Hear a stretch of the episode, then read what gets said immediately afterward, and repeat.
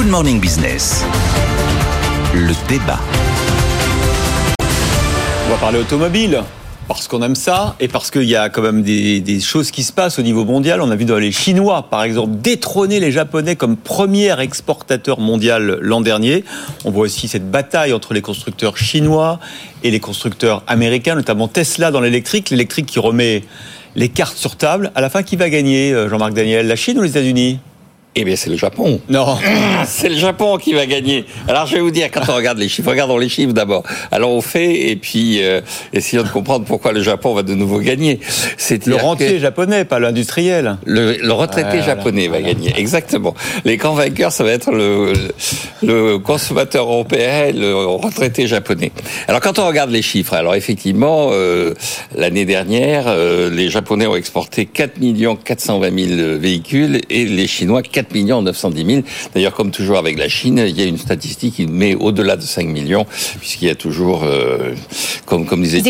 Il, y a toujours une capacité aussi à fabriquer des statistiques pour montrer que tout va mieux que ce que l'on croit. Ah. Et euh, indépendamment de ça, donc, euh, il y a quand même deux choses qui frappent dans ces statistiques. La première, c'est qu'une des raisons pour laquelle la Chine s'en est si bien sortie par rapport au Japon, c'est qu'elle a continué à commercer avec la Russie, alors que le Japon applique les sanctions voulues par le, les, les, les grandes puissances internationale. Et puis, euh, le deuxième élément, c'est que Effectivement, euh, la Chine prend le, la, main sur l'électrique, c'est-à-dire un tiers des véhicules exportés euh, en Chine par la Chine sont des véhicules euh, électriques. Alors la question qui se pose, c'est mais ça veut dire quoi la Chine? Ça veut dire quoi le Japon? Parce que dans les véhicules qui sont exportés par la Chine, il y a les véhicules qui sont fabriqués par Tesla à Shanghai. Et donc le véritable enjeu, c'est est-ce que ça a un sens de s'intéresser à la localisation géographique de la production de ces véhicules ou plutôt de s'intéresser au type d'entreprises qui sont les entreprises et à qui appartiennent ces entreprises justement en termes de production automobile. Qui touche les dividendes. Qui touche les dividendes. Qui, qui est le vainqueur, qui est le gagnant. Alors quand on regarde, les entreprises japonaises produisent de moins en moins au Japon. C'est pour ça que le Japon a plutôt tendance à plafonner en termes de production. Il y a maintenant 17 millions de véhicules qui sont produits à l'étranger par des entreprises japonaises. Et euh, les entreprises japonaises sont effectivement en train d'être directement ou indirectement les principales euh, sources d'innovation dans le domaine automobile Simplement, elles s'expriment, elles réalisent leur production, elles réalisent leurs travaux de plus en plus à l'extérieur du Japon. Comme Toyota à Valenciennes. Comme Toyota éventuellement à Valenciennes. Et donc le grand vainqueur, c'est effectivement celui qui détient ces entreprises japonaises, c'est-à-dire le retraité japonais. Et à la fin des fins, comme il y a de plus en plus de concurrence entre le Japon, la Chine, les entreprises japonaises, les entreprises chinoises, qui est le vainqueur, c'est celui qui les achète. Et qui les achète en ce moment, c'est surtout le consommateur européen. Donc dans l'évolution actuelle, je crois que les deux grands c'est le retraité japonais, en premier. C'est vraiment lui le grand vainqueur de tout ce qui se passe. Et le deuxième vainqueur indirect, mais c'est quand même le consommateur européen. C'est bon, on s'attendait pas forcément à, ça à la fin. Alors moi, le consommateur, là, je suis d'accord avec Jean-Marc, le, le, vainqueur de la guerre de l'électrique, parce que c'est la guerre de l'électrique qui mm. nous occupe, c'est le consommateur. Alors si, si, le consommateur est perdant de l'histoire, euh, ça voudrait dire que le protectionnisme l'a totalement emporté.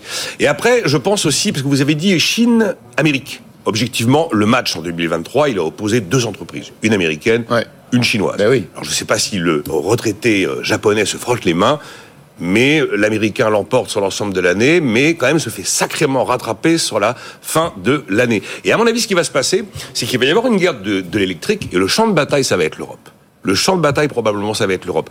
Aujourd'hui, on a toutes les raisons. Plutôt que de parler du, du retraité euh, japonais, moi, je vais parler de l'industriel. Et l'industriel Et du travailleur. Qui a toutes les chances, quand même, de réussir. Il y en a de moins en moins dans l'automobile. L'industriel qui a toutes les chances de, de s'imposer dans cette guerre de l'électrique parce que l'élément clé, ce sera le prix.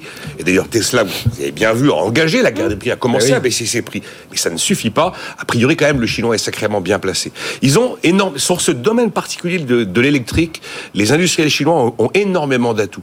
Ils ont d'abord une avance sur l'électrique par rapport à tous les autres pays du monde. Ensuite, ils ont la, possession de l'ensemble de la chaîne de valeur. Ils ont une efficacité industrielle dans l'assemblage qui aujourd'hui est, totalement validée. BYD indique, alors ce sont des chiffres chinois, qu'une voiture est assemblé en 5 heures quand Tesla met 7 heures pour assembler sa voiture. Et les produits qu'ils sortent correspondent aux attentes des consommateurs. Que ce soit en termes... Et les consommateurs, ici, que ce soit en termes de, de design, de sécurité, de finition, d'équipement. Donc euh, le prix sera déterminant et sur le terrain du prix aujourd'hui, c'est les Chinois qui l'emportent sur les qui devraient l'emporter sur les Américains. Bon, on n'a pas parlé de- d'industrie, de, réindustrialisation. Non, mais là, c'était- c'était Ça vous intéresse plus Ah, ça, C'était pas le sujet. C'était pas la question. mais On a dit bon. qui a gagné, on n'a pas dit. Qui euh, a gagné Qui a perdu Qui a gagné, qui a gagné, ça On reste. reconnaît, on reconnaît quand même les. Il est constant, Jean-Marc Daniel. Eh oui, il oui, vous oui. dit que celui qui gagne à la fin, c'est celui qui possède en ayant. Euh, Exactement. Ah, on a La compris possession du l'enjeu, capital. Que l'on Voilà, consommateur. Moi, j'ai Et pour faire qui a perdu, on reviendra. Alors moi j'ai plutôt tendance à avoir un discours qui favorise la production plus que la consommation. Vous êtes mou, dirait Jean-Marc Daniel. Je suis mou. Bah, c'est ce qu'il Bon, pense. Voilà.